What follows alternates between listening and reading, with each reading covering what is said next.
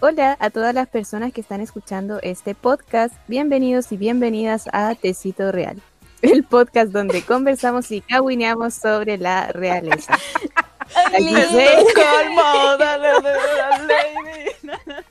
Hola. Y bueno, como pueden escuchar a Chiqui, Carla y Karen muy animadas por su viaje a, a Estocolmo, cortesía de DJ. Los lunes y martes. Eh, hola gente, ¿cómo estamos?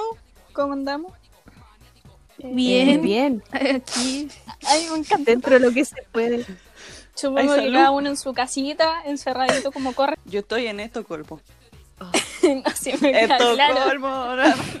Yo ya estoy en ese punto en el que ya los días no sé qué días qué día es y está pasando demasiado rápido todo. Así que ya Ya estamos en agosto. Empezamos agosto, Y chiquilla. sabes que me pasa lo mismo. De hecho, me pasa tanto Todos lo los mismo días son domingos. que el otro día tenía charla y me confundí de día. y no fui nada. Suele pasar. Este- ese es mi, Bueno, mi, me- mi nuevo pasatiempo es inscribirme a charlas para no ir. Sí, ya te tengo cachado, weón. Oye, ¿Me y, y es- y esa moda de decirle webinar a las, a las charlas online, Ay, weón, ¿quién mierda inventó esa palabra, weón. weón? Yo la ¿Sabes encuentro horrible. El otro día estaba como cachando y salía como un webinar de una web que me interesaba y quedé como, ¿qué es un webinar? Estoy chiquita.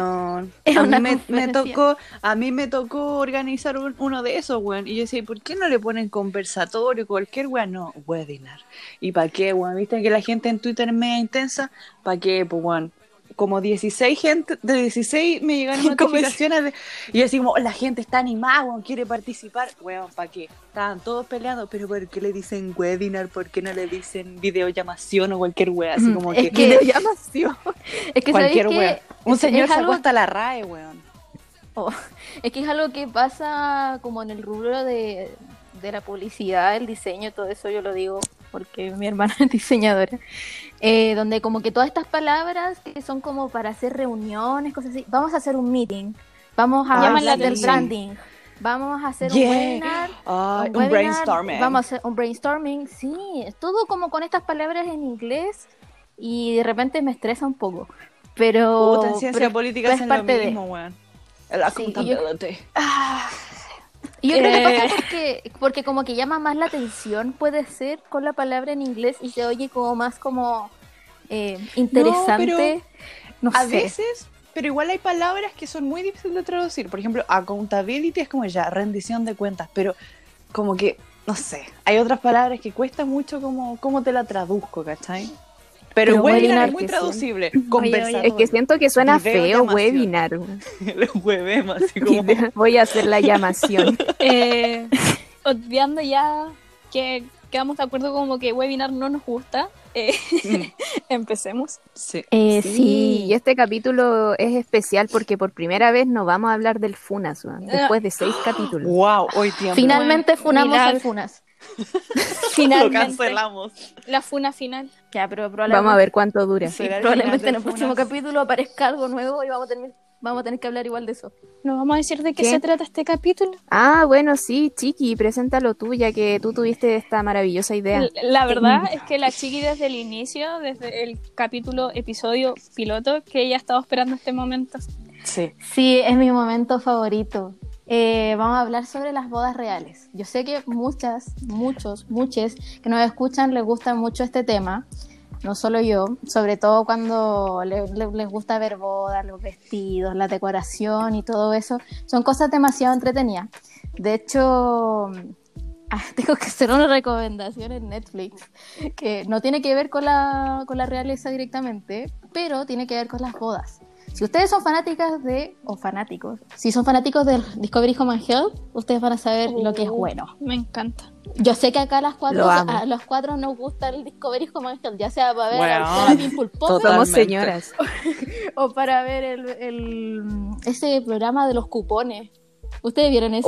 Oh, Ah, cupón maníaco, sí, sí, me encanta. ¿Por qué no hay Sí, cupones? era- bueno, el programa se llama Say I Do, en inglés es Dial C, Boda Sorpresa. Es creado por los mismos productores de Queer Eye, que es un programa donde hacen como un, un cambio a distintas personas de look, de vida, comida, lo Necesito que sea. eso.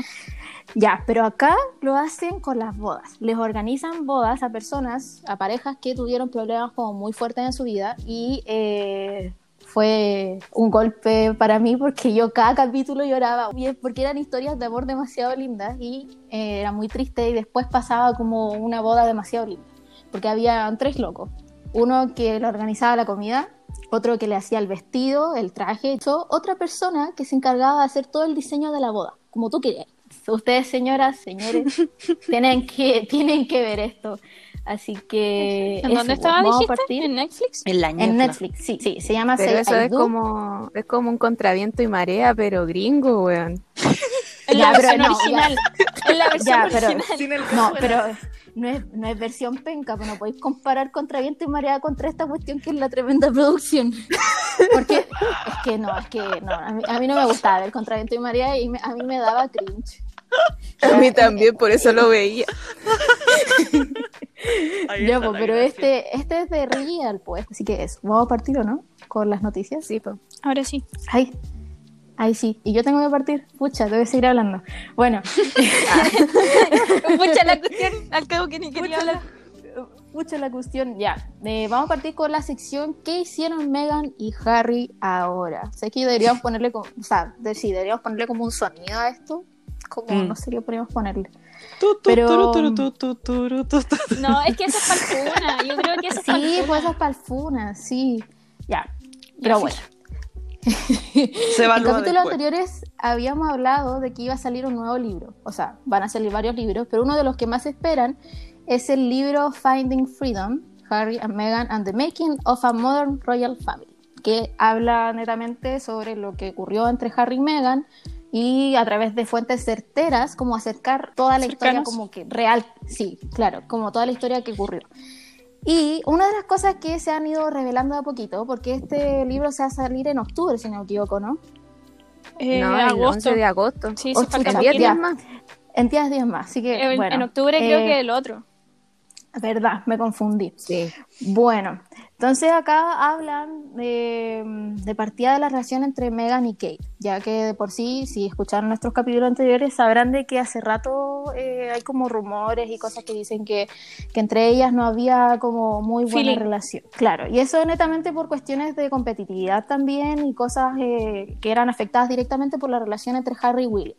Entonces, por esto mismo, acá nos dice como adelanto de este libro, que Megan esperaba que Kate se, se acercara a ella. Esto no fue así, entonces ocurrieron varias cosas. Eh, de partida ellas no tenían nada en común, como la Fer había dicho en el capítulo anterior, eh, Megan tiene como, es como de real plebeya, por así decirlo, como Vienen de pasado como contextos actriz, diferentes. muy sí, de sociedades Versus que Kate venía de una como parte mucho más dinero, como clase media mucho más alta, por así decirlo. Y bueno, se conoce el contexto de ella. Y además de eso, como le había dicho anteriormente, es que había harta competitividad entre ambas casas. Ya hay que tener en cuenta que está la casa de Kensington, que es donde vive William y Kate. Y hubo un tiempo que Harry y Meghan vivieron también en esta casa, pero después dijeron, no, chao, nos vamos campo. Y bueno, entonces hubieron varios problemas ahí porque habían como problemas, como por así decirlo, de ego. Como la Carla me había comentado hace un ratito.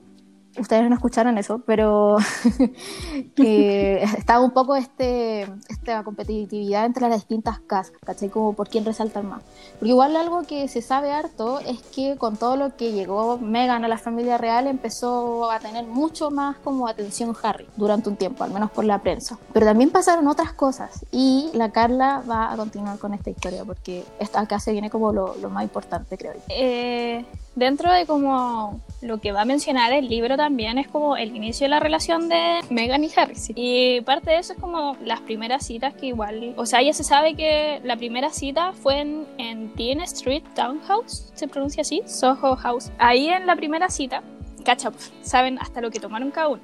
Harry pidió una cerveza y Meghan un martini. Como que todo lo que sale de aquí es de como fuentes muy cercanas a ellos y de hecho se dicen rumores que incluso Meghan y Harry participaron en esto, pero todavía no está como eh, ninguno lo ha confirmado ni nada de eso. Eh, se supone que en esta primera cita Harry quedó como muy sorprendido y como que se cercioraba como decir, se decía a él mutuamente, tenía que tener como una buena conversación con ella y todo eso. Posteriormente esto, eh, se supone que esa misma noche como que descubrieron que estaban hechos el uno para otro y de hecho eh, algunos periodistas como que buscaron en las redes de Megan Y específicamente en Instagram, la misma noche, eh, ella publicó una foto en donde, le, donde en la descripción ponía como bésame y en la que también puso como corazones de amor en Londres. Así como bien romántico. Bueno, después ellos igual se siguieron viendo ahí y todo eso, pero eso se verá como más con detalle cuando ya salga el libro, porque esto es como bien pincelado por arriba. Y otra cosa que nos, como que nos revela este libro es como el primer regalo de Megan a Kate. Y esto fue en el 2018 cuando Megan venía recién incorporándose y calzó justo con el cumpleaños número 36, si mal no recuerdo, de Kate. Obviamente, si es como el primer cumpleaños y tú te estás recién metiendo como a la familia, tenéis que dar una buena impresión. Así que estaba como, ¿qué regalo darle Kate? Las fuentes dicen como que lo pensó mucho y como que estuvo muy indecisa porque igual es como, hola, tengo que dar una buena impresión. Y finalmente le regaló una agenda de cuero de la marca Smithsons, que es una marca inglesa bastante prestigiosa, que de hecho yo me metí a la página y como que las agendas van desde 35 lucas chilenas, pesitos chilenos, hasta 230 y tantos pesos chilenos, así como muy... Ah, una cosa barata.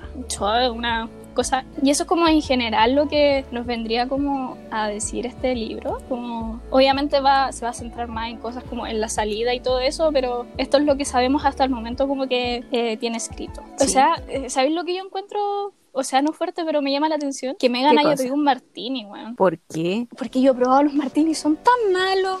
Pero en gusto no hay nada, no hay nada escrito, pues niña. Exactamente. es que son fuertes.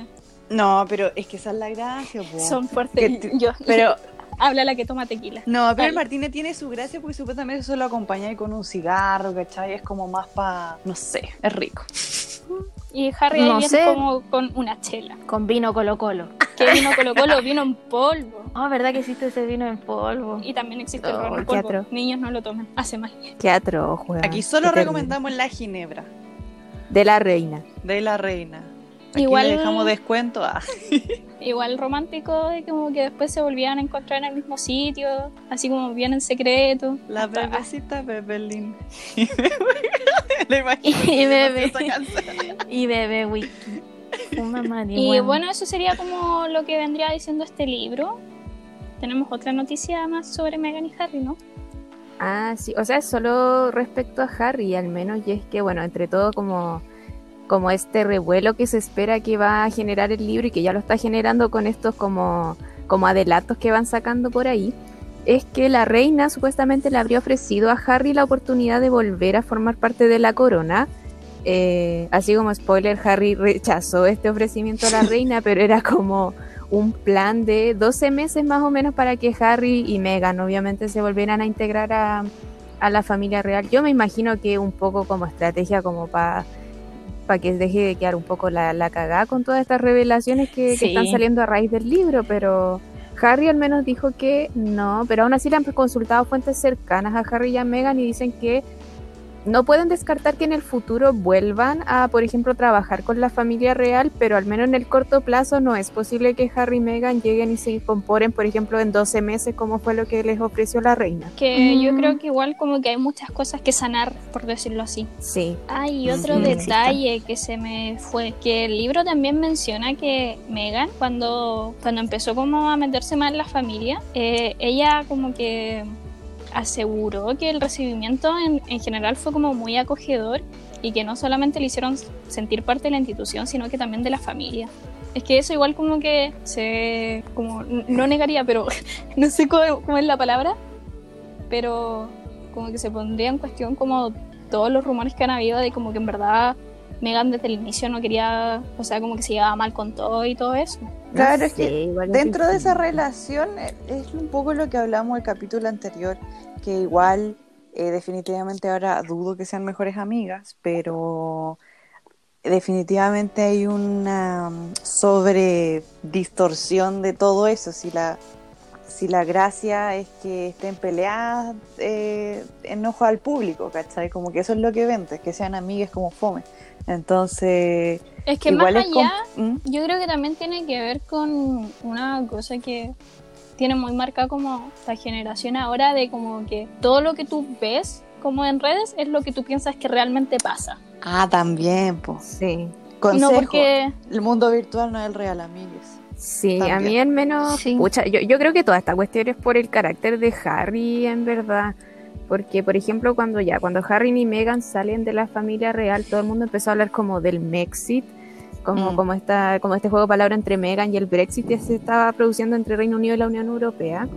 Pero este libro también lo que vendría a sacar a la luz es que en verdad todo siempre fue un plan de Harry y que Harry nunca se ha sentido cómodo dentro de la familia, entonces como que Es Megan viene a ser dicho, como, como la oportunidad como para salir de la familia. Entonces, yo creo que al final va- se va a terminar sabiendo que toda esta cuestión es por el carácter de Harry más que por, por Megan o algún O roce sea- que haya podido tener Megan con la familia. Porque al principio, Mm. de hecho, todo el mundo decía que Megan pasó a ser como la favorita de la reina, entre comillas, más que Kate. Entonces, como que en un año, como que esa relación con la familia se fue a la mierda, pero como de la nada, yo no sé si sea tanto por Megan, yo creo que es más el carácter de Harry ahí. O sea, en ese Total. punto yo creo que más que como encontrar la salida en Megan, yo creo que con Megan encontró como el apoyo suficiente para dar el paso. Claro, Sí, eh, como el disparador, así como ya, ahora sí. vamos. Como ese empujoncito que tú necesitáis como para hacer la- lo que realmente querí, eh, fue Megan. Mm. Eso en relación a, a nuestra sección de Megan y Harry. Sí, ahora tenemos más noticias, mucho más jugosas y mucho más entretenidas. Hoy sí. Vamos a hablar de, de un apartado, así que pero en el retiro del 10% de la AFP, o no, no tienen plata ahí. Yo tengo como 10 lucas, pero ya las saqué. Me voy a comprar la... ¿Ya te la lo voy a- pasaron?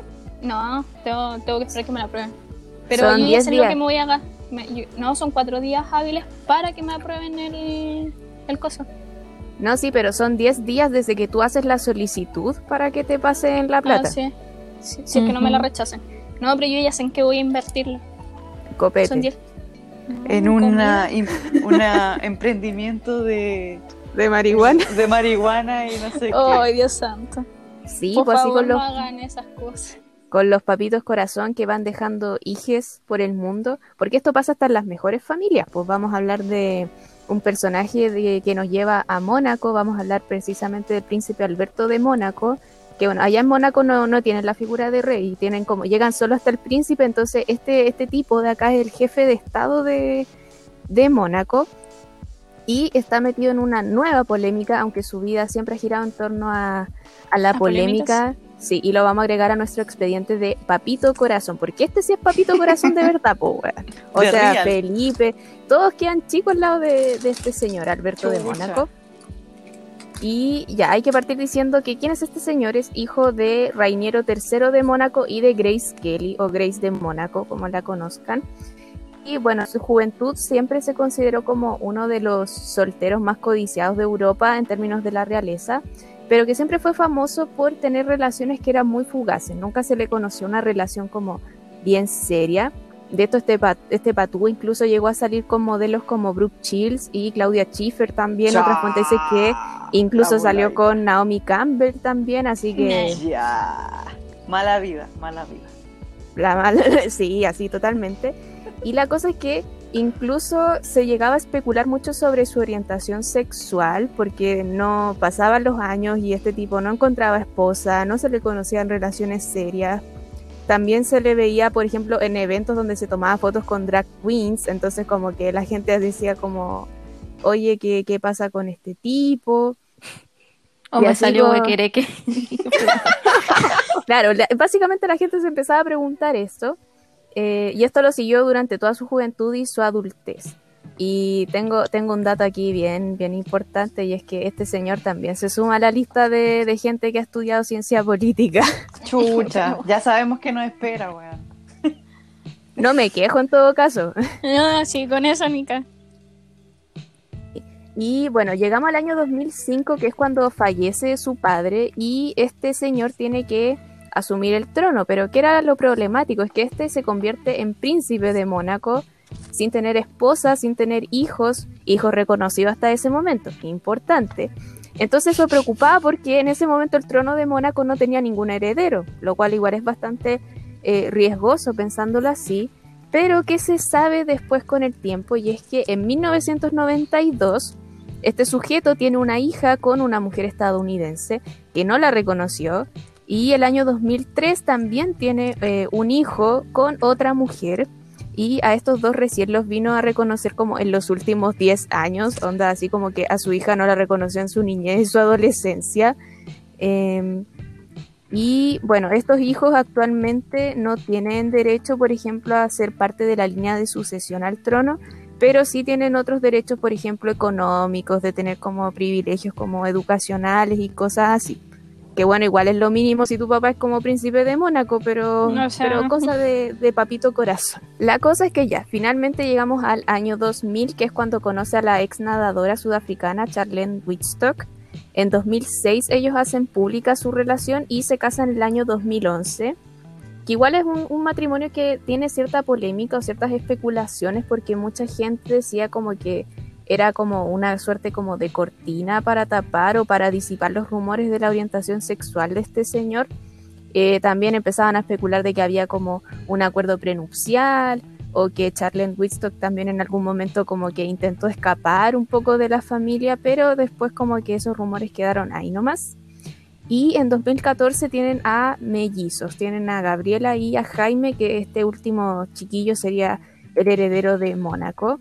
Eh, cabe destacar que igual este señor es como papá bien viejo, o sea, actualmente tiene 62 años y su hijo recién tiene 6, entonces como más el Chucha. abuelo que papá. Totalmente. ¿Y cuál es la polémica ahora? Resulta que eh, la semana pasada, no, esta semana, una mujer brasileña asegura que hace 15 años atrás tuvo una hija de este caballero y lo iba a llevar a tribunales. Eso es como lo más reciente que, que tenemos ahora, que igual coincidiría con la relación que, había empezado en ese entonces con Charlotte Whitstock, su actual esposa. Y que bueno, es otro hijo que, que anda dejando por el mundo este señor, pues así Puta, que... el Tata Alberto, weón. Papito corazón en el, el, el ñoré. Sí, este es el nuevo papito corazón oficial de, de este podcast. Oficial. O sea, anda por ahí nomás, anda por ahí con el papá de, de Megan. Ah, también. Ese, ese, ese bueno era, Era Sí. muy penca. Era O sea, es, Es. es, existe todavía, sí. Tenemos otra noticia. Que hace rato la Fer nos hizo una pregunta. A ver, Fer, pregúntanos de nuevo. Yo quería preguntarle si es que alguna vez eh, alguna pareja o algún familiar, un amigo, cualquier persona les ha hecho algún regalo medio extraño, un regalo con el que ustedes han quedado así como, oye, ¿qué onda? Ya, pues, Sí, sí, ya partiste. Pucha, perdón, chale. Eh, no, a mí me pasó y yo creo que es algo bien general. En los amigos secretos siempre hay alguien que se lo cagan. Siempre. ya, porque se dice así como ya, el regalo es de 5 a 10 lucas, ponte tú. Y nos falta el weón que llega con el regalo de 2 lucas. O lucas, o ni siquiera. El tema es que en mi caso, eh, a me había tocado con una amiga de ese entonces y yo le hice el regalo que ella quería, ¿cachai? Ella quería un peluche del Casa Ideas y me gasté más de la plata que te habíamos acordado como cuota. Y, y a mí, yo le toqué a un amigo de ese entonces también y como que él no sabía qué regalarme. Y me regaló una tortuguita que se movía de algarrobo. Pero de esta wea Yo- como recuerdos de Algarrobo. Sí, es que es como un recuerdo de Algarrobo, así Oh, como no. que lo tenía en su casa, ¿cachai? O había ido a la playa y fue como, ah, no sé qué regalarle, le regalo la tortuguita que se mueve. La feria artesanal. es que, Pero se movía ya, igual simpático, el tema, ¿no? Sí, ya sí, pero es que el tema es que igual cuando abrimos todos los regalos, como que todos estaban así como, oh, qué bacán el regalo, a, o sea, a otras personas y yo quedé así como, Puta gracia, po. no sé qué Justo pensar que al respecto. Me Porque, encanta por el ejemplo, como lo a él, a ese amigo, a ese amigo, ya, otra amiga le regaló un cuadro que ella pintó y le quedó precioso, ¿cachai? Entonces, todos habían como te recibieron regalos, pero como una maravillosos, como lindos, ¿cachai? Y yo, la tortuga que se mueve. La De tortuga que algarrobo. se mueve como tilín tilín. Hola, soy la tortuga de algarrobo. ¿Sabéis que en ese sentido yo creo que nunca he recibido un mal regalo en Amigo Secreto? Como que mis Am- amigos somos bien avispados. Ahora cuando una amiga me, me, me diga que no le gustó mi regalo. Pero bueno. A mí me regalaron un handroll una vez, pero yo no lo encuentro malo. Yo lo pedí. o sea, yo pedí comida. Me dijeron, ¿qué quieren? Yo comida. Entonces yo fui muy feliz. Es que la Gracias. comida siempre es un buen regalo. Tengo una Sí. foto ahí bien entusiasta, No. después se la muestro. En- eh, Comiendo de, mensajes. mejor- de regalo al mejor amigo, yo creo que el mejor regalo que me han hecho ha sido del Nico, que me regaló un guaterito, weón. Eh, no, Gracias, porque Nico. weón, lo ocupo caleta. Ya, eh, no, peor regalo, que de hecho ya se los conté, eh, de un tío mío, que me regaló calzones, pero no cualquier calzones. No, weón. No, no, no, no, me- me- es que yo no les conté todo. Cuando me los regaló a mí no me quedaban, porque yo era más chiquita. Una carpa te regaló. y eran, no eran cualquier calzones, pues, weón. Eran calzones de, de, de abuelita, de estos más. Te regalo calzoncillos largos. Oh, Dios santo. No, Con men- vuelito. Entonces, Parecía panty la wea. como que me lo. me- no, no, no, es que lo peor es que me lo hicieron abrir como frente a toda la gente de ahí que ni siquiera era mi familia. Oh, que qué estaban- plancha. Estaban Qué amigos de ellos y como que lo tenía que abrir y fue como. Ah, justo lo que quería. Me encanta el color. No, eran blancos. Uy, qué pureza, como mi alma.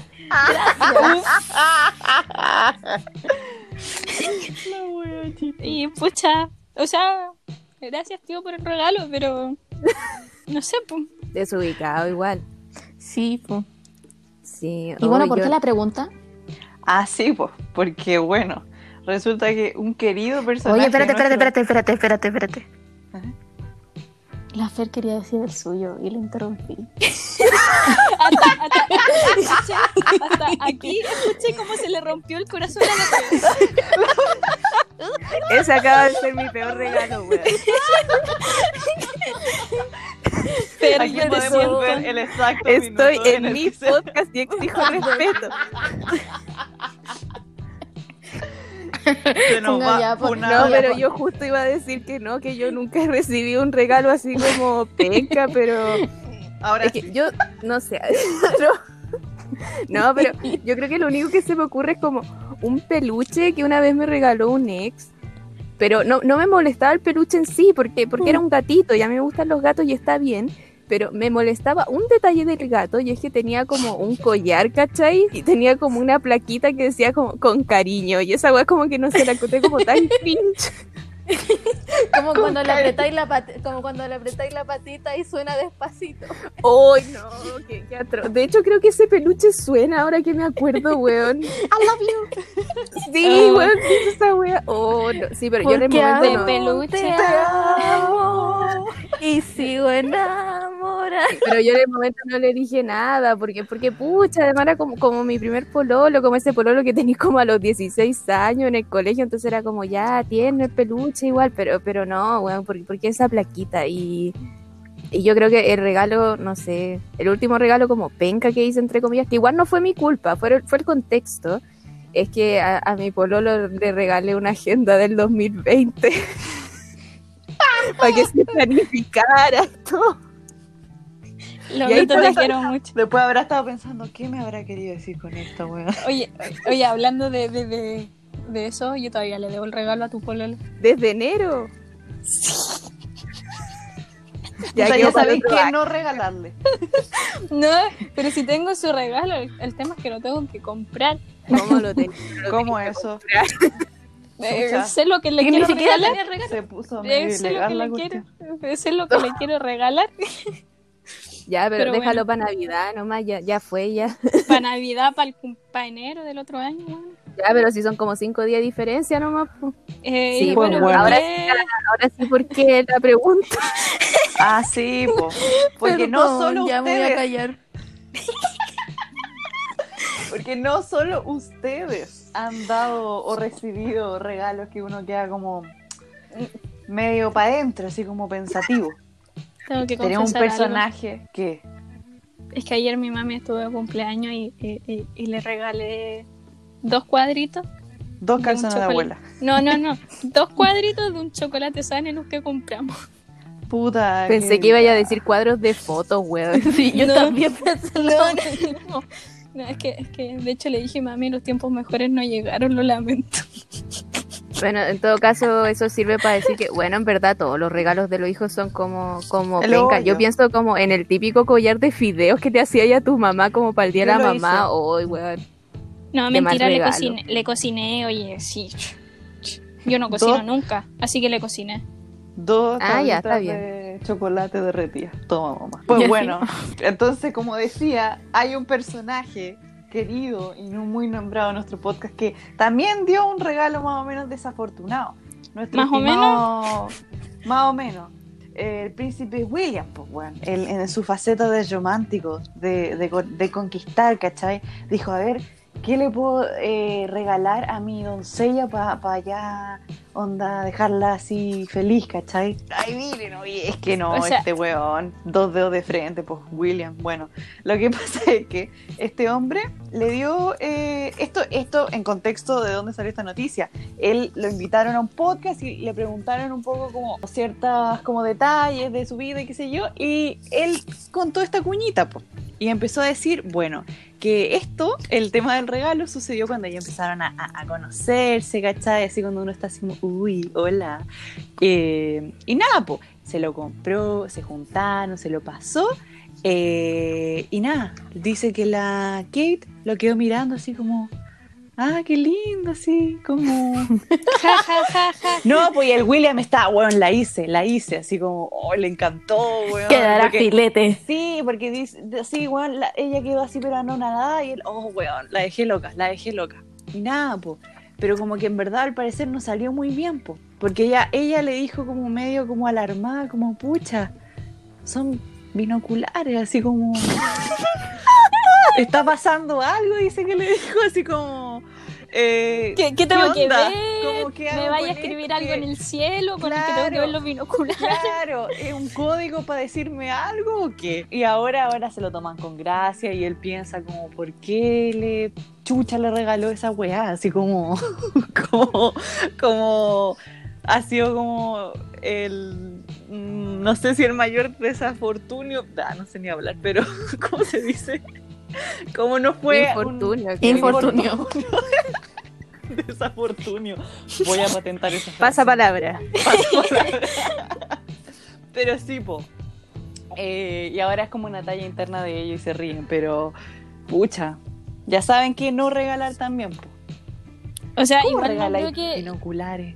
igual no entiendo. creo que me alcance la plata para regalar binoculares a menos que sean esos de juguete. Los de ¿Qué te Halloween. diga? Esos que regalan en los conciertos. O sea, no, porque venden en los conciertos que cuestan lucas cuando te sentáis en galucha porque no te alcanzó para otra entrada. Se aparece el tío con los binoculares y como, miren, para que miren a su artista. Sí, pero bueno, el amor triunfa sobre todo. Avanza, pero la intención es lo que cuenta. Eso en, en temas de, de regalo. Pero tenemos otra noticia, que es tierna. A mí me tocó el corazón esto.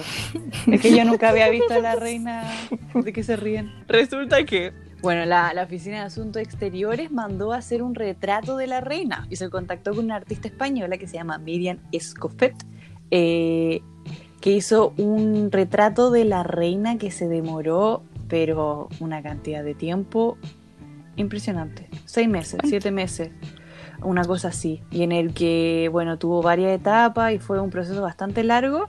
Y nada, pues, en estos días se, se lo mostraron por Zoom, porque obviamente COVID, eh, a la reina. Y a mí lo que me tocó el corazón es que la reina estaba sonriendo, pero así como, como ¿De con el corazón llenito, así como, ah, qué lindo, ¿cachai? Como que eso yo dije, weón, hasta tiraron la talla. Y eso es lo que comenta la, la artista, que en el fondo es como ultra fan, igual que todo este podcast y todos los royalcitos de la reina. Y dice que se le queda marcado ese momento en el que tiran la talla porque ella en el retrato, eh, que después no sé si ya lo compartiremos en, en el Instagram. Ya lo del compartimos. tecito. Ah, ya, perdón. Eh, el té no tiene tepo, porque ahí puso el logo y no sé qué, po. Entonces la reina le hizo como el, el, el comentario, pero pucha, el té, la taza té no tiene té, y se rieron y dice que eso fue lo más lindo que le pasó en su vida. Entonces, tierno. Ya que está cagada. Va a ser lo más lindo que le haya pasado. Puta que fan de la reina, po.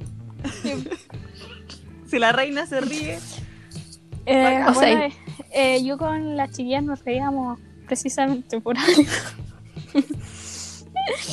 eh, Chiqui. Ah, no, es que yo me reía porque ya eh, la pintura de verdad es cuática, como que es súper, como wow, los detalles que tiene, como que digo, wow.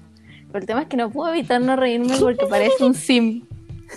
parece un sim, como si lo hubiesen hecho en los Sims 4, ¿cachai?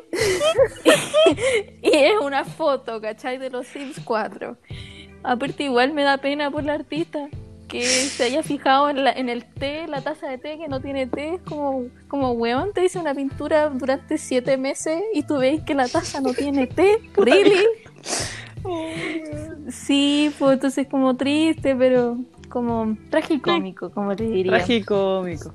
Y eso Vamos con- a hacer la, la familia real en los Sims. Vamos a, a subir las fotos después del resultado. Próximamente, solo en cines.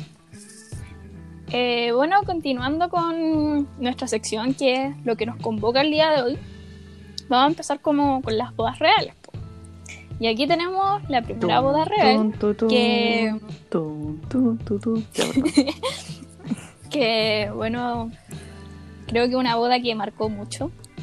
Y supongo que muchas madres que nos escuchan no la vieron. No sé si en vivo o qué, pero no sé, po. Fer, ¿tú nos vas a hablar de ella? Sí, pues, y es una boda que, hace poquito estuvo de, aniversario.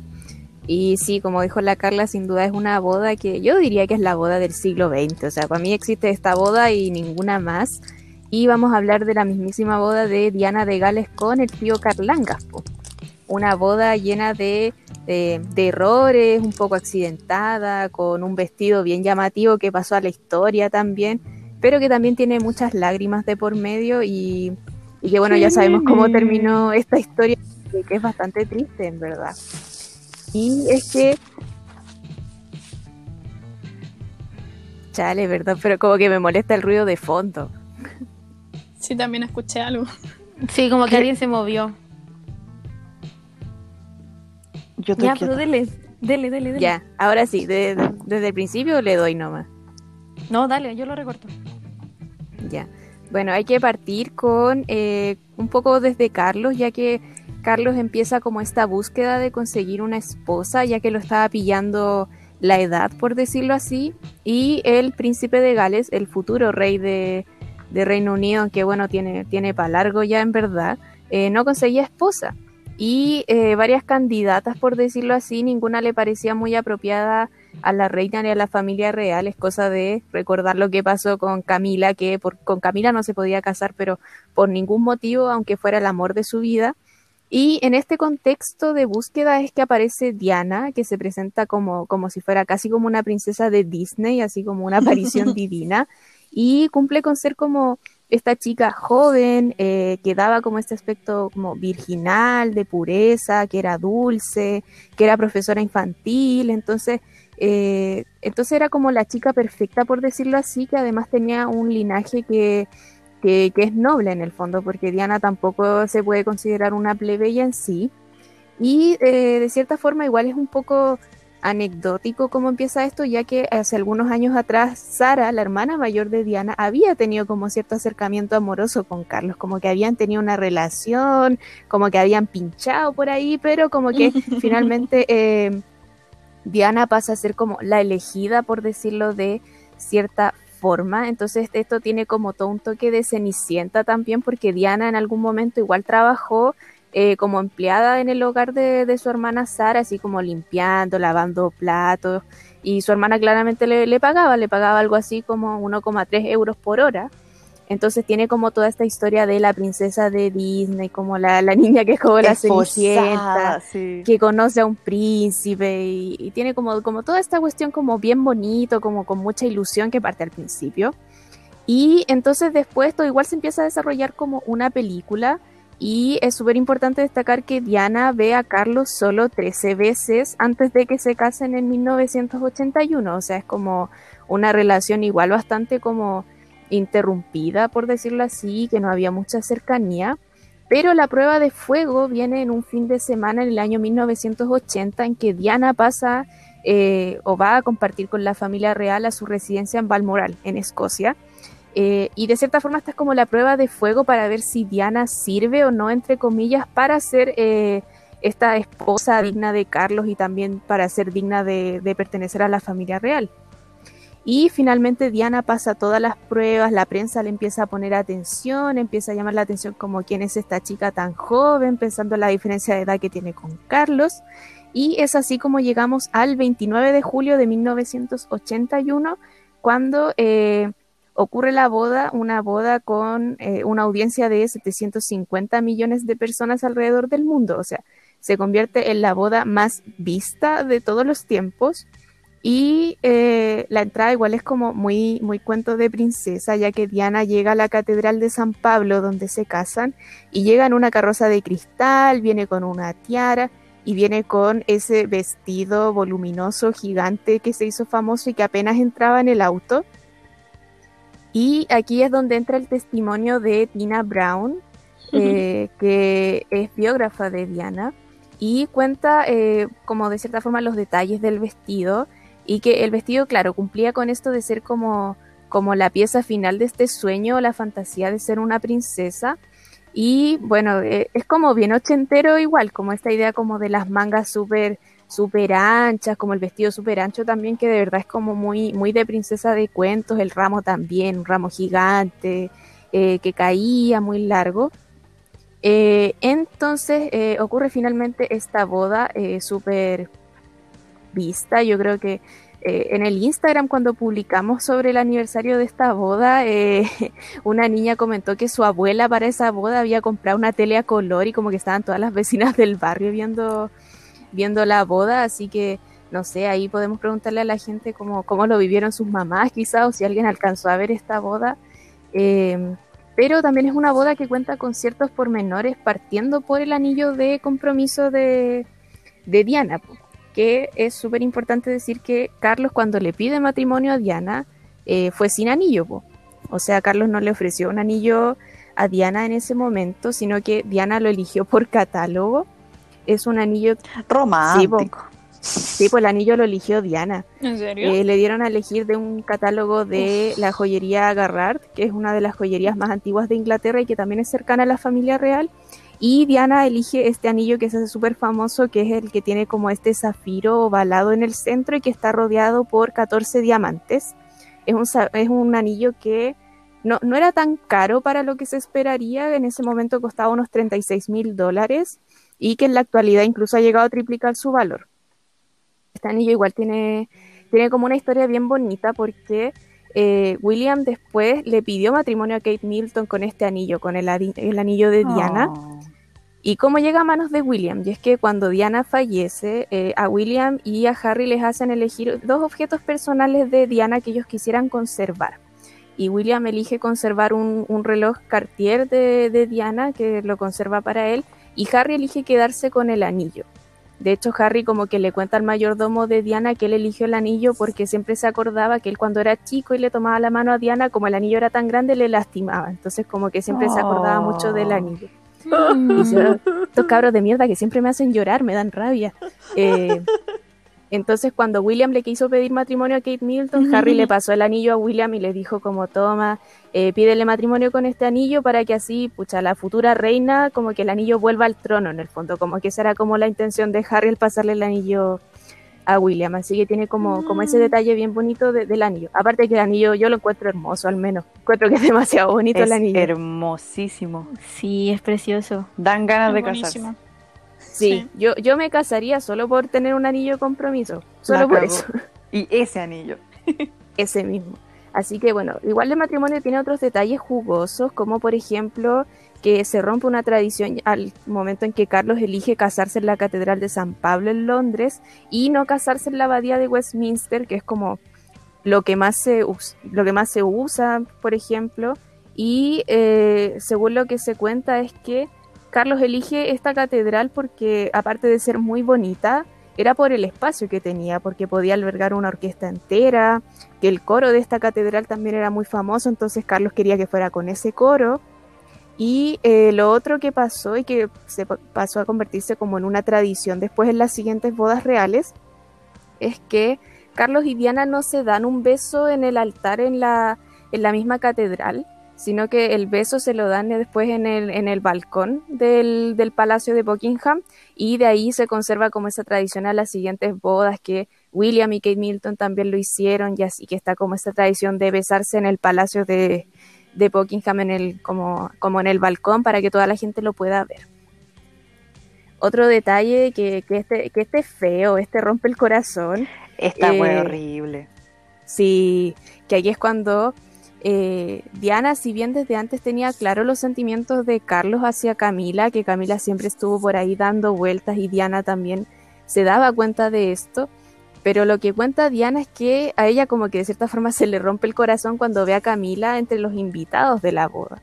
Entonces mientras ella va caminando al altar, ve a Camila entre medio y como que ella ahí ya se da cuenta de, de todo en el fondo y como cuenta después en sus memorias, esto, esto, ella se dio cuenta que era al final un matrimonio de tres personas y, y no de dos.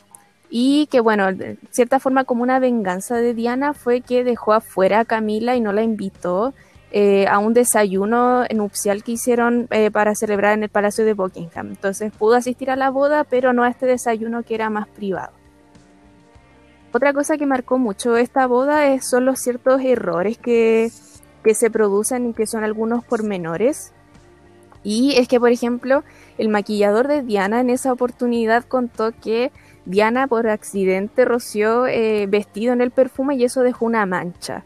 Entonces Diana durante toda la ceremonia estuvo como con la mano tratando de tapar la mancha en el vestido, lo cual es bastante incómodo. y otra cosa es que al pronunciar los votos, que bueno, los nervios, son cosas que pasan.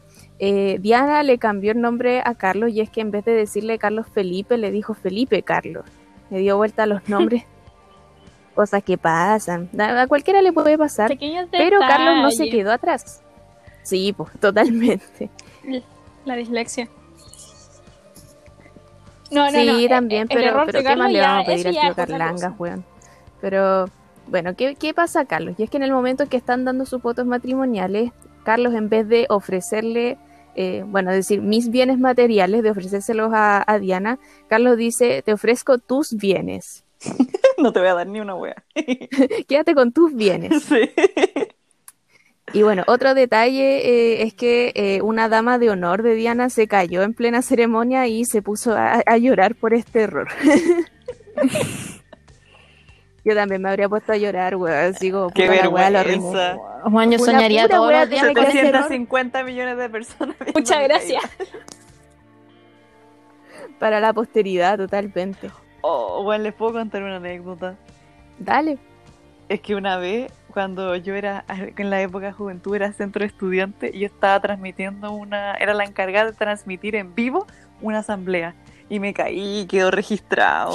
Y es muy divertido porque me caigo y toda la asamblea suena.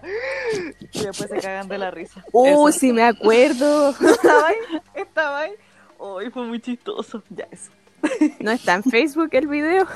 Sí, creo que sí. Lo voy a buscar. Lo vamos a buscar. Ya, entonces, eh, ah, nos queda el último detalle que tiene que ver respecto a la seguridad, porque claramente está est- esto pensado para que fuera la boda del siglo, entonces la seguridad es algo muy importante. Entonces, los días previos a la boda, la policía básicamente se encargó de hacer un barrido por toda la zona, o sea, se registraron alcantarillas, se revisó la ciudad completa con perros, se pusieron francotiradores en los techos, entonces, cosa de asegurar completamente eh, la seguridad. Y si lo llevamos como a precios actuales, podríamos decir que el costo en seguridad fue algo así de unos 100 millones de euros. Una cosa poca. Una cosa Una poca, un detalle. Pago con la FPS en matrimonio. Sí, y otra Pago cosa... por la cuna. Sí. ya, una cosa poca. Y otro otra cosa tiene que ver con el vestido, y es que como la prensa, como siempre, tenía tanta expectativa o quería saber detalles, eh, de cierta forma se instalaron fuera de como de la residencia de los diseñadores del vestido de Diana, entonces constantemente tenían que estar como pendientes de que no se supiera nada de este vestido, porque la idea es que fuera una sorpresa y que no se supiera nada Entonces, por ejemplo, tenían hecho otro diseño en caso de que se filtrara el diseño original, entonces tenían como, como este plan B. O, por ejemplo, los bocetos del vestido, después de que se le mostraban a Diana, siempre se rompían para que no se filtraran tampoco. Y otra cosa que hacían era, por ejemplo, como para despistar, es que en las bolsas de basura, por ejemplo, también tiraban como telas de otro tipo, cosa de que los, o sea, los, los, periodistas después cuando revisaran la basura, como que igual tampoco pudieran sacar algo que fuera verídico de ahí. Así que eso sería más o menos respecto a, a los detalles de, de, esta boda de Diana y Carlos. Sí, yo tengo unas cuantas cosas bastantes que comentar, no mentira, son como dos. Eh, primero, lo de Camila, súper de mal gusto. O sea, gente, si no superan a su ex, por favor no estén con otra persona. Eh...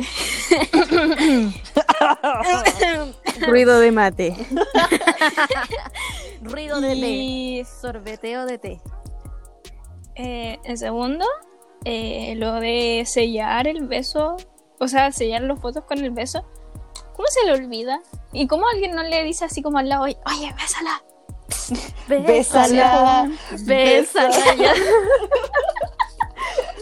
No hay tiempo que nada. Eh, como que eso. Sí, yo, yo No, creo que, que es como falta de confianza entre los dos.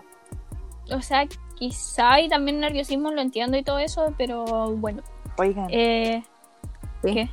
Es que hay un detallito más por hacer. Si lo de Camila ya fue feo, es que hay otro detalle que, que agregar a esa fea, fea historia.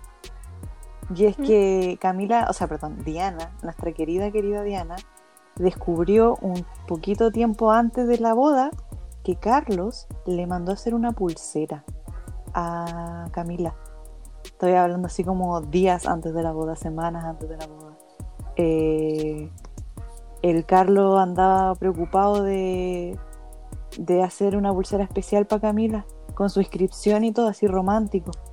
Y, y eso fue una de las cosas que también le destrozó el corazón a Diana. Y después, más encima verla en la boda, fue como ya me estáis hueveando. Así sí, que. pues esta boda que, que se veía como un cuento de hadas, pero que incluso Diana después contó que, bueno, su- en su documental, sí, pues ella cuenta que ese fue el peor día de su vida y que cuando se despertó esa mañana ella se sentía como un cordero camino al matadero. Duro.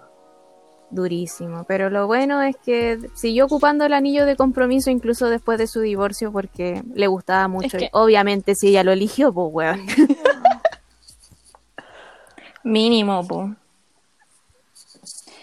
Pero igual me llama la No atención sé. que, que yo antes solía pensar que igual este matrimonio evidentemente es como súper arreglado y súper preparado y todo estaba así muy dispuesto para el show, pero Diana en verdad estaba enamorada de Carlos. Eh, O sea, sí, ella en su tiempo sí serio, estuvo. ella y decía como que ella coleccionaba casi que fotos de de Carlos, así como que era como Carlos el príncipe, porque hola cáncer y, y bueno, los cáncer somos así, así como idealizamos, ¿cachai? El príncipe, entonces ella estaba muy así como, ay, te amo Carlos. Y este wea, por Dios, que me da rabia. Sí. Es triste cuando uno ve como todo para atrás, como ya conociendo toda la historia, es, es triste, weón. Sí. O sea, sí, pues si lo empezáis a ver como más global, como con los antecedentes, como puta el weón penca. no sean un Sí. carlancas. Pero bueno. Pero bueno, tenemos más bodas. po.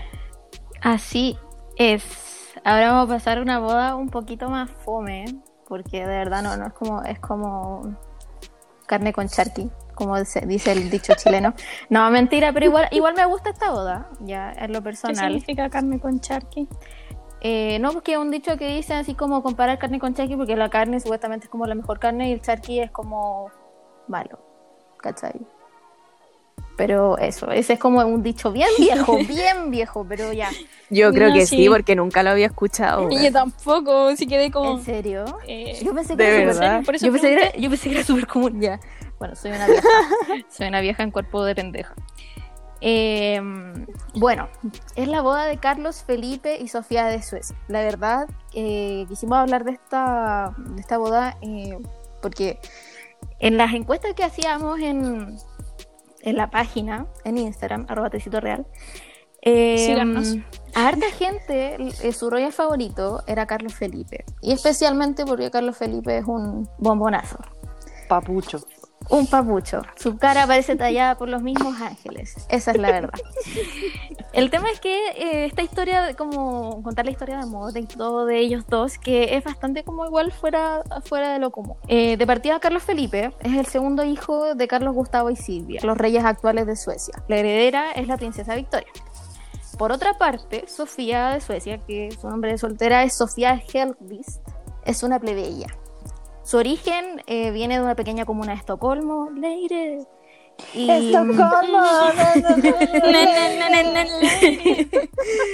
y bueno, ella tuvo varios trabajos ya antes de como establecer esta relación con Carlos Felipe, que de por sí siempre fue como un soltero muy codiciado, así como que es como cuando O sea, cuando cara, ¿quién no? Cu- así como, ¿cuándo va a llegar la, la nueva novia o novio, novia, no sé, de Carlos Felipe? Entonces, eh, ella trabajó como camarera, fue modelo, e incluso stripper. Y también participó. Ah, de todo un poco. Sí, y también participó. No, sí, te vaya a sorprender la cantidad de cosas que hace, es como una Barbie.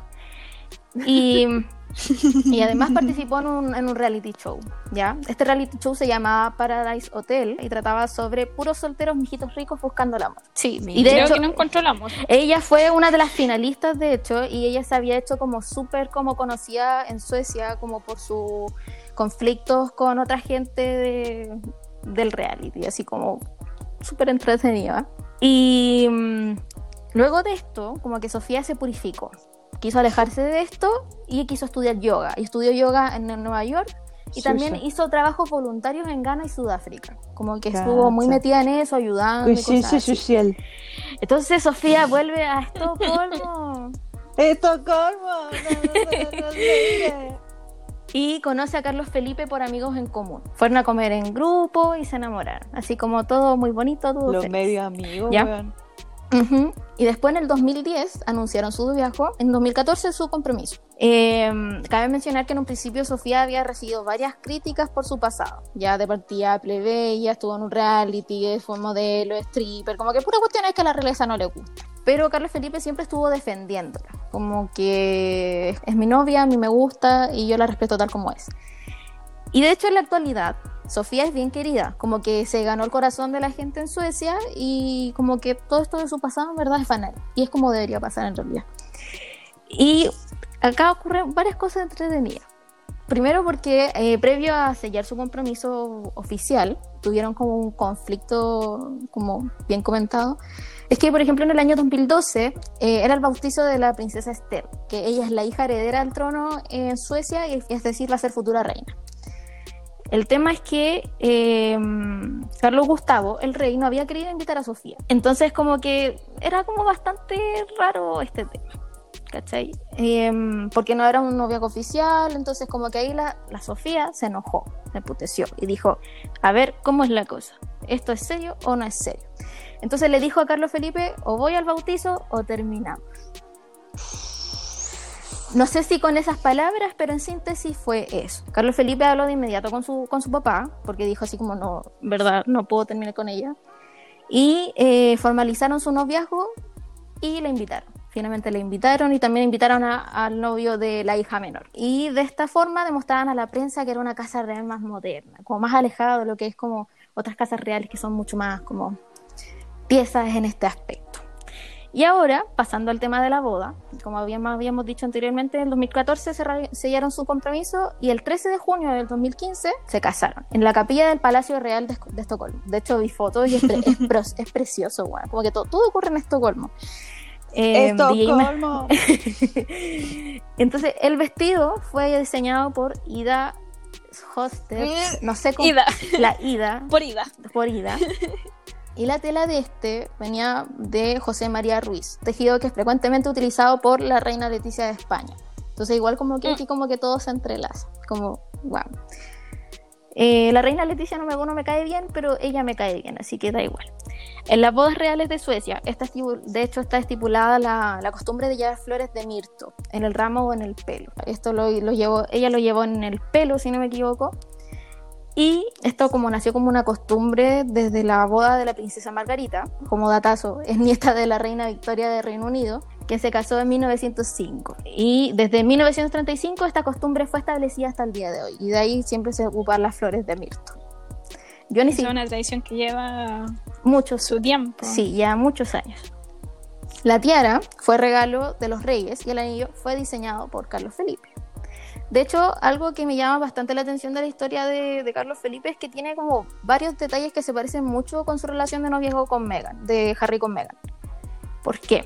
Porque de hecho el anillo, al- esto del diseño también fue en el caso de la boda de, de Harry con Meghan. Harry pidió un diseño especial para, para el anillo de Meghan, solamente que le incrustaron diamantes de un colgante que era de, era de Diana. Igual esto no, Ay, como, como spoiler, esto lo vamos a hablar más adelante porque esta boda es, muy, es mucho más entretenida. Y de hecho, algunos de los invitados que fueron a esta boda, estaba Tatiana de Grecia, Máxima de Holanda, María de Dinamarca, mucha gente famosa y de hecho, como representante de la Casa Real Británica fue Eduardo, Eduardo de Wessex. Y ocurrieron como varios detallitos como bien tiernos en esta boda y bueno, retomando en verdad el tema del vestido, eh, igual vamos a publicar las fotitos. Em, es un vestido como encaje, pero súper simple. Ya el maquillaje también súper simple y, y es súper bonito. De hecho, a mí, me, a mí me encantan los vestidos así de simples y encuentro que ella en verdad es muy linda. Con- hasta con un saco de papas se ve bonita, pero con, con esto se, se veía como maravillosa. Y entonces algunos de los detalles que ocurrieron en esta boda es que, por ejemplo, Sofía también sabía tocar piano. Y de verdad es, es una Barbie esta mujer. Onda, que fue, fue actriz, reality, stripper. Lo que queráis, lo que queráis. eh, Lo que queráis, bueno, lo que, lo que te imagináis. Y le compuso un- una canción a Carlos Felipe, que le tocó en la boda. Como que esta boda igual es como reconocida por ser como muy como tierna, ¿cachai? Porque onda como cuando fue entrando, Carlos Felipe estaba llorando. Como que de, ver- de verdad Carlos Felipe estaba como, está como Oye, Había los dos amor, son po, demasiado. Es que los dos son muy hermosos, ¿qué onda? Sí, lo- los dos son personas muy bonitas, como que te, te ilumina, así como, como los simples mortales estamos aquí. De hecho, algunas de las canciones que tocaron en la boda, que si no me equivoco, la, la novia cuando entró tocaron la canción Fix You de Coldplay. O sea, imagínate la cuestión, Obvio que Tocar- to- llorar. tocaron Fix You de Coldplay y inmediatamente me pongo a llorar. Y, y también empezaron a tocar como otras canciones más modernas, como Umbrella de Rihanna, como que igual fueron como mucho más Medio modernas. como- matri. Qué pasa, Sí. no lo perdimos, chiquillos. Sí. Y de hecho hubieron, hubo un invitado especial para la boda. A ver, un ¿quién? DJ. Adivinen quién. DJ Méndez. No mentira. Ah. No mentira. Avicii. Que en paz Oh, descanse. que en paz Ah, sí, a- a- sí, Avicii fue el encargado de poner la música y también fue invitada a Icona Pop. Que ella, ellas todos son conocidas por la canción de I don't care. Sí. I love you". Hola, Ya, eh. Sí, yo no conozco ninguna canción más de ella. Pero yo me pongo a pensar así como, ¿por qué no invitaron a Ava? O sea, imagínate, Oh, hubiera sido la raja. si Ava musicalizando tu, tu boda, ¿cachai? No sé la verdad, soy súper ignorante en eso, a lo mejor ya hicieron alguna boda real anteriormente de Suecia, pero no sé, o sea, Bola tan ocupada. Tenían visita, como la Camila. sí, o sea, Eh. imagínate como con Ava musicalizando tu boda, igual es como, Me caso 10 veces, weón. Sí, es que es como hubiese sido muy importante. Pero eso, en términos generales, como que esta boda no tiene muchos detalles jugosos, así como de cagüines, porque en verdad como es muy boda princesa bonita. Es como una boda guapa con gente guapa. Todo es guapo aquí. Sí, de La hecho vi las fotos, vi las fotos de, de los novios como con las damas de honor y todo esto, y es pura gente muy linda. Pero es ¿Qué que de, ver- de verdad es pura gente muy linda. Igual ¿Será es lo que me pasa. Esto... En- es, lo que, es lo que pasa, creo yo, como con los países escandinavos en general, que como que la gente de verdad es demasiado preciosa. Es que quizás para nuestros estándares es demasiado precioso. Sí, porque es como lo raro aquí, ¿cachai? Lo raro. Sí, pues porque acá no... Aquí nuestro sex sí. symbol es DJ Méndez. Para que se hagan. Los Méndez son nuestra familia real, weón. Esa es la Total. dinastía de Chile. Sí. Los Méndez. Totalmente. Ay, oye, pero no fueron los únicos que tuvieron reality. También estuvo el reality de la Argandoña. Ya, pero ese es fome. Sí, es fome. Como que DJ Méndez, DJ Méndez emocionante, weón. Emocionante. No, en verdad, Perla era nuestra familia real también. Sí. también. Perla con el Sí. Dash y el Cangri. Que en paz descanse también. Pucha, el cangri, weón. Puchi. Pero eso, con esta boda real. Ahora tenemos otra, o si no, si quieren comentar algo más, en realidad, no lo sé. Yo solo O sea, quiero decir hermosa. que este vestido es el que más me gusta de todos los vestidos de los que vamos a hablar hoy día. Es que sabes que lo encuentro simple pero hermoso. Eso, Sí. sí. Sí, no es es como algo así como. Tampoco me gustan mucho los vestidos como muy ostentosos, como que tienen. Es tan lindo que lo sé. ocuparía para todo así. Sí. Para comprar pan. Para ir a la U. Para ir a la Sí, de U. hecho, a mí personalmente el vestido de Diana no me gusta. A pesar de que yo digo que es, un, es, es una pieza histórica y todo, pero es como Sí, es que es demasiado. Otra época. Ese vestido es más Sí. simbolismo que como Es modo que, es que es muy ochentero, weón. Sí, pues. Aparte esa mega cola Bueno. gigante. Uy, sí. 8 metros. Sí, pero eso. Ahora tenemos una boda mucho más entretenida que esta. Esta fue como el, el interludio, en verdad. Como el, el interludio fa- eh, como suavecito. ¿Qué tenemos? Dato así muy X. La cola de Diana son, son cinco veces yo, cinco veces y media yo. Ya, eh, Qué tierno. es que me puse a pensar en eso. Me encanta que la Eh, Carla ya, la es, siguiente. es su propio como parámetro de medición. Unidad de medida, sí, Sí, los unidad de medida. Subway, ¿Cuántas la cola de mi, Diana. mi propio, mi propio referente, ya. Eh, la tercera boda es una boda que unió la vieja Europa con Hollywood. Y me refiero a, na- a nada más y nada menos que la boda de Rainiero de Mónaco con Grace Kelly. Guau. En contexto, ¿quién era Grace Kelly?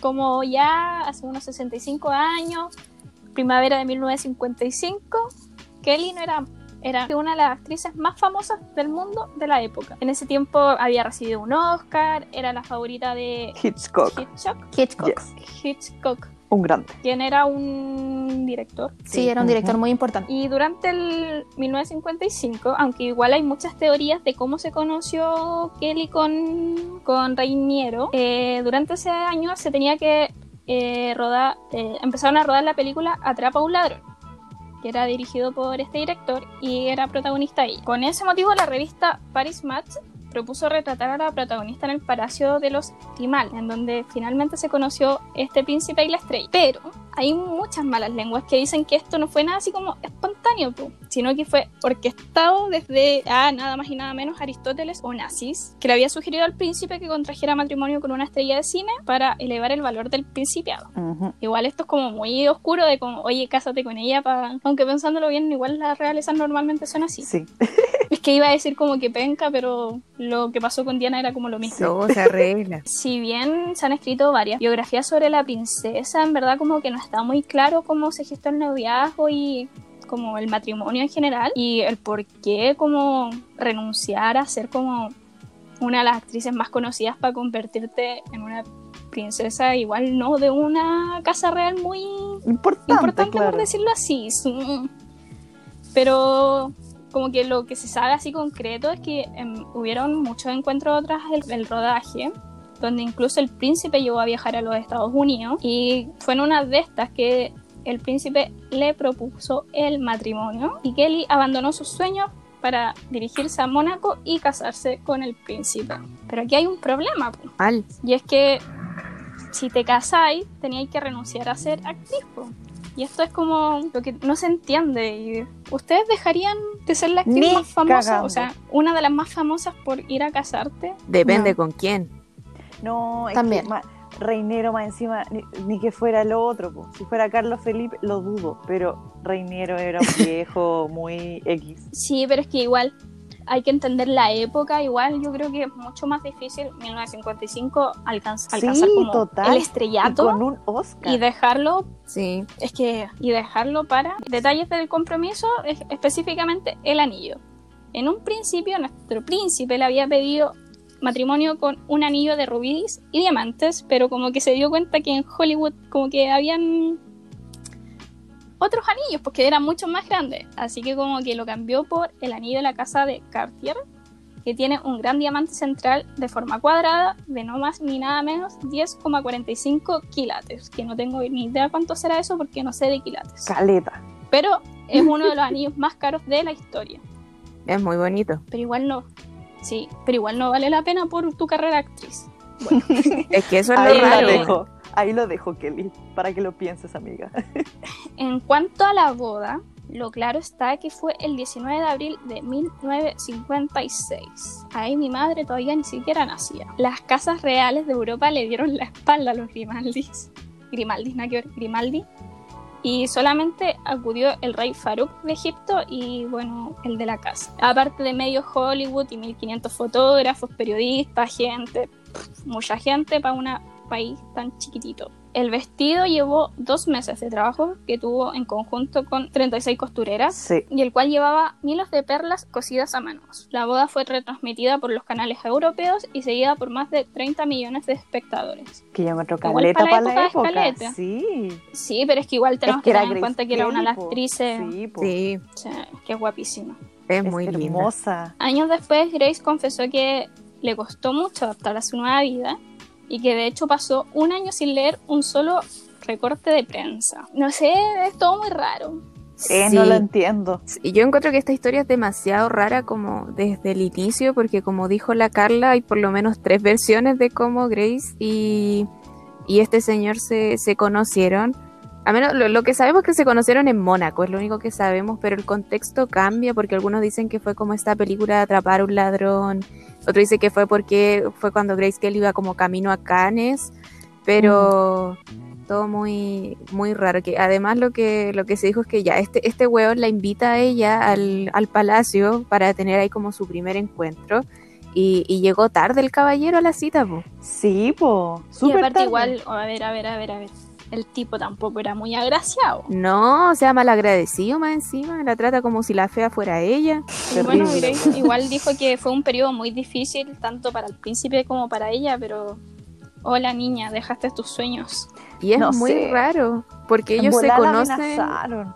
Sí, es que ellos se conocen y 11 meses después se casan. Es como... Es, es demasiado raro. De hecho, lo que leí por ahí es que, por ejemplo, ya cuando se conocen y este, este loco llega 45 minutos tarde de la hora que habían acordado, eh, Grace Kelly como que estuvo a punto de mandarlo a la mierda porque estaba enojada, obviamente, se entiende. Eh, pero, pero lo que le llamó mucho la atención es que este tipo trataba muy bien a sus animales y como que eso le parecía encantador. Así que ya saben cómo Mm. conquistar amigues. Tengan animalitos y trátenlos bien. Rara esta historia. Me deja con. No Sí. sé. Con muchas dudas. Sí. Muchas dudas y pocas respuestas. Exactamente. Bueno, pero eso da mucho espacio para el Kawin. Así es. Claramente. Y si Kawin quiere, Kawin le vamos a dar. Porque Dios, aquí viene mi, re- mi nuevo regalón del podcast. El tío Ernesto, el tío El Bates. Que si no, no entienden la referencia, tienen que escuchar el capítulo anterior. Este hombre hoy día se dedica a golpear pacos que según él están ebrios. Así que lo quiero mucho. Y sobre él vamos a hablar hoy día. Y sobre su polémico y extraño y confuso matrimonio con Carolina de Mónaco. Siguiendo la línea, la hija de la, la Grace, po, la Grace y el, Rainiero. Ra- Rainiero. Bueno, resulta que, como dato curioso, eh, Ernesto de Hanover, el Bates, y Carolina de Mónaco eh, llevan 20 años casados, pero llevan 10 años separados y no tienen ninguna intención de divorciarse. ¿Por qué dirán usted? Yo les voy a contextualizar esta extraña, confusa y loca historia. Bueno, ¿Quién es Ernesto de Hanover? Bueno, el capítulo pasado le contamos un poco, pero bueno, Ernesto es un príncipe de alta, alta alcurnia. De hecho, si uno analiza como esa línea eh, familiar, él podría ser rey de Inglaterra. Resulta que Ernesto posee doble nacionalidad, alemana y británica, y bueno, es obviamente una de las cabezas eh, de las casas más antiguas de la nobleza alemana y está emparentado con la reina Isabel y es primo de la reina Sofía. Entonces, prácticamente, si no hubiera sido por la abolición de la ley en 1837, Ernesto podría ser ahora rey de Inglaterra, ¿cachai? O sea, ¿cachan, ¿cachan este nivel? Ernesto es una persona importante que ahora se dedica a golpear pacos, pero bueno, son detalles. Y por su parte, Carolina viene de este eh, reinado de Mónaco que es bien humilde, ¿cachai? Que, que en verdad como que no da mucho y es chiquitito. Entonces, obviamente, eh, eh, Carolina viene como de otro nivel. Y bueno, como dato curioso, ella también fue una de las candidatas para pinchar con el Carlos, pues, con el Carlangas. Pero bueno, no fluyó ahí la cosa. El Carlangas estaba muy ocupado con sus otras pretendientes. Entonces la Caro dijo, ¿sabes qué? Voy a vivir la vida loca. Ya a lo loco loco, claro. Y en 1975 en una disco, porque ¿por qué no? Conoció a Philip Junot, que es un playboy, un rompecorazones muy conocido. Y pincharon y ahí estuvieron pololeando. Eh, bueno, se dice que hay por ahí entre medio ¿no? unos escándalos con toples. Parece que la realeza tiene un asunto ahí con los Con los toples, toples. la- las patas, los trips y bueno, ya, en fin. La cosa es que, eh, a- pese a la oposición de sus padres, de Reiniero y la Grace, eh, terminó casándose igual con el, con el Philip y se casaron en 1978, eh, pero bueno, como su fama eh, lo perseguía, esta fama de Playboy, eh, era un loquillo, pues. entonces evidentemente el matrimonio se complicó y se separaron en 1980 hasta que eh, Gray, o sea, Carolina, perdón, se volvió a casar con Estefano, eh, con el que tuvo eh, tres niños eh, y ella ya se casó embarazada, de hecho, no había tiempo que perder. Y bueno, Oye. Eh, una anécdota. El príncipe Reine- ah, Rainiero. Rainiero, ¿Mm? eh, en el día de la boda de la hija, ¿Ya? dijo, no me feliciten, mejor dame el pésame. Cuando se casó con el Philip, Sí. es que weón. Bueno, fue un momento duro para la familia. Pero bueno, Ay. luego cuando se casó con Estefano, eh, esa relación sí iba bastante bien, pero al parecer hay una, de hecho, hay una maldición que, que le persigue a la familia de Mónaco, en el que en verdad sus relaciones amorosas nunca terminan bien. Entonces, como esto iba bien, la vida dijo, pues no lo vas a tener gratis y pa, se murió el señor Estefano. Eh, entonces ella triste fue eh, por mientras con un actor, con el actor Vincent Lindon, como consuelo por su viudez, hasta que conoció al gran príncipe El Bates, nuestro mi regalón del podcast. y bueno, la historia de cómo se conocieron con el Bate y cómo empezó este matrimonio no está exento de polémicas, porque bueno, el Bates siempre está lleno de polémicas. Resulta que Carolina era una de las mejores amigas de Chantal Hochu, Hochuli.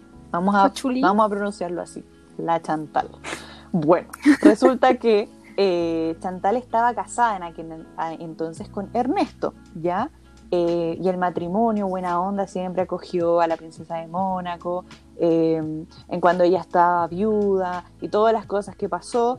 Entonces ellos estaban así como amiga, nosotros te apoyamos, te queremos. Y bueno, entre ese apoyo parece que Ernesto se pasó de verga y la apoyó demasiado a Carolina. Y resulta que eh, se enamoraron. Y un día Ernesto dijo, Chantal, lo siento, pero me gusta la Carolina y me voy a casar con ella. Entonces dejó a la Chantal y nada, se casó con la, con la Carolina unos años después. Em, pero el matrimonio fue raro. O sea, si esperaban glamour, no, para nada. De hecho, ni siquiera fue una boda, fue una unión civil a la que fueron como cinco personas. Eh, ¿En serio? Sí, fue, O sea, algo bien discreto. fue algo muy, no hubo así como el vestido, fue como una ropa que ocupáis, no sé, para ir a la oficina, según vi, era un, un como esa falda con tu blazer, una cosa humilde. Eh, y fue el día de cumpleaños de Carolina, cuando ella cumplía 42 años, se casaron. Eh, fue en el Palacio Grimaldi. Eh, no fue la hermana de Carolina, eh, tampoco fue eh, los hermanos de, de, Ernesto, fue, fueron dos hijos de Ernesto y, y no sé quién de la, bueno, Reiniero fue como representante de los de Mónaco, pero fue bien frío, fue bien raro el matrimonio, bien simple, cero glamour, cero como feeling de todos, estaban todos enojados con todos también, porque resulta que evidentemente, eh, bueno, estamos hablando de una diferencia muy abismal en temas de realeza. Hanover es un, como recién dijimos, eh, alguien importante dentro de, las casas reales y, Carolina en el fondo viene a ser como este eh, nuevo rico que siempre es mirado menos un poco y en el fondo los hermanos eh, del príncipe mostraban como preocupación, como en el fondo como qué lata, vamos a tener que compartir nuestro linaje como con esta gentucha, ¿cachai? Entonces eso provocó muchos roces, entonces por eso tampoco la gente del, de su, como su círculo cercano de la familia de los Hanover querían estar en la boda y de por sí Carolina tenía muchos problemas con su hermana y de paso con muchos de sus familiares, entonces fue bien rara la cuestión. Eh, lo interesante de esto es, eh, más allá de la boda, eh, fue el matrimonio en sí, que es una cosa bien, bien, bien rara. Y, ah, detalle importante, la Carolina estaba embarazada eh, cuando se casaron, entonces igual eso se, en el fondo sirve para entender un poco por qué el matrimonio fue así como tan, como simple en el fondo Tan rápido tan y tan... rápido y tan como íntimo en el fondo, porque fue súper cerrado. En el primer matrimonio, por ejemplo, que tuvo la Carolina, salieron a la calle y así escándalo y show.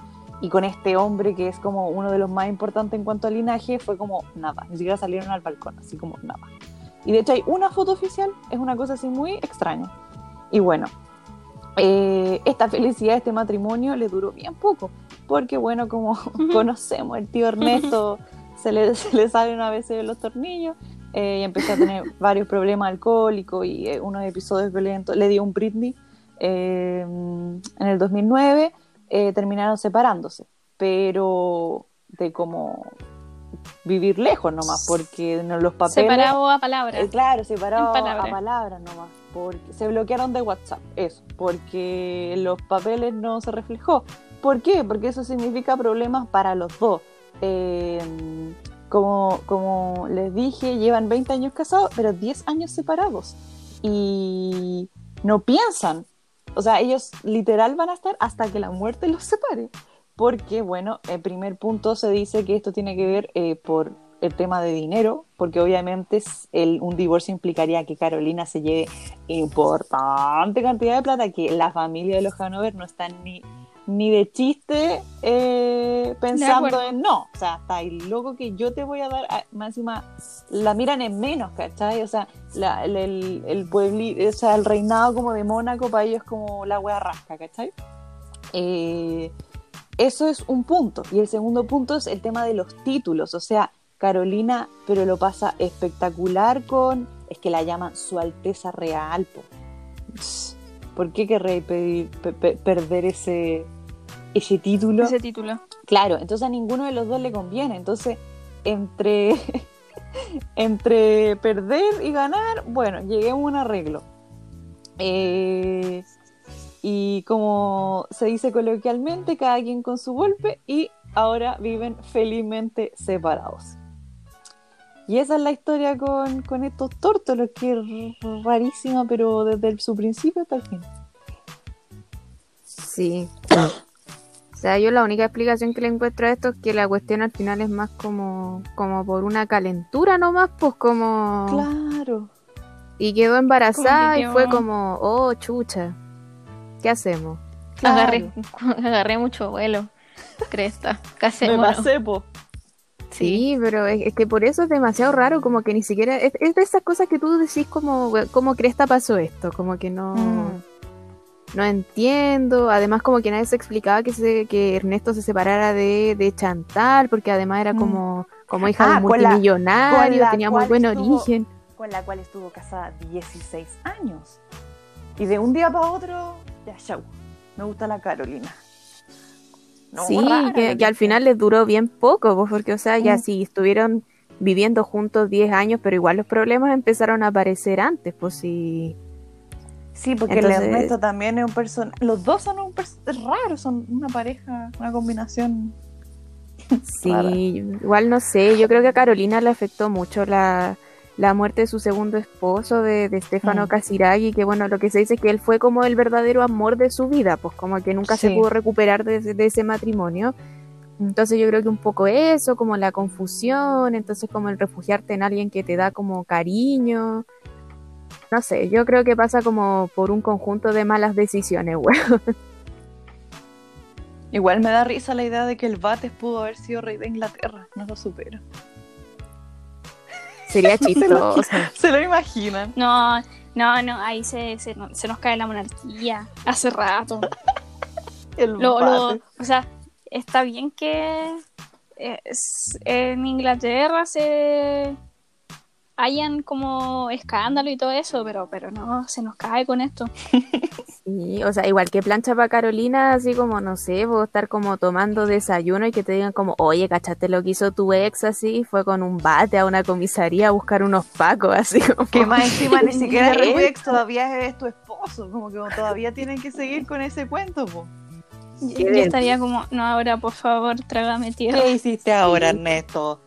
Sí, es que, o sea, yo creo que todas tenemos como un ex que nos da como vergüenza, así como que todas pensamos como, ¿por qué me metí con ese weón? Pero yo creo que lo de Carolina es como más extremo, así como... Sí, lo llevó a otro nivel. En fin, los sex. Sí, Pues sí. sí, y yo eso creo que en, es- en esto ha tema sido de bodas como... reales. Sí, la parte 1, porque yo creo que sin duda tenemos que hacer como parte 2 y hasta parte 3, así. Total. Totalmente. Sí, porque hay demasiados detalles importantes. Onda, solamente pensar en la boda de Harry y Meghan. Sí. De Sí, yo estoy esperando Kate. que, sí, que hagamos ese capítulo. Sí, hay muchos. Em, Podríamos votar, ¿o no? Pucha, yo, Siempre yo, yo, yo votamos. como conclusión, obviamente como voto, pero yo tengo eh, que proponer dos tipos de voto. Ya. Como la boda que más nos gustó y la que encontramos así como más penca. Mm, Ya. Está difícil. Mm, entre estas, es que, es que es difícil, porque si hablamos solo de bodas, eh, las que son como con deta- detalles más ostentosos son como más llamativos, ¿cachai? Pero en cuanto, en cuanto a historias de amor y como cómo se logró, son como igual historias muy como tristes, po. o no tan buenas, menos el caso de Carlos Felipe y Sofía.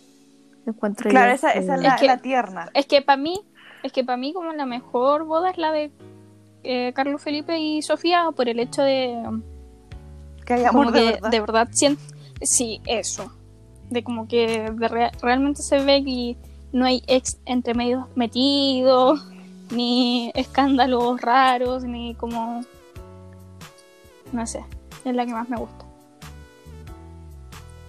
Qué difícil. Sí, a mí me pasa que no sé qué criterio aplicar porque porque si fuera por drama, a mí me gustaría decir que me gusta mucho la, la de Carlos y Diana, pero porque pucha, porque a mí me gusta Es mucho un Diana. clásico.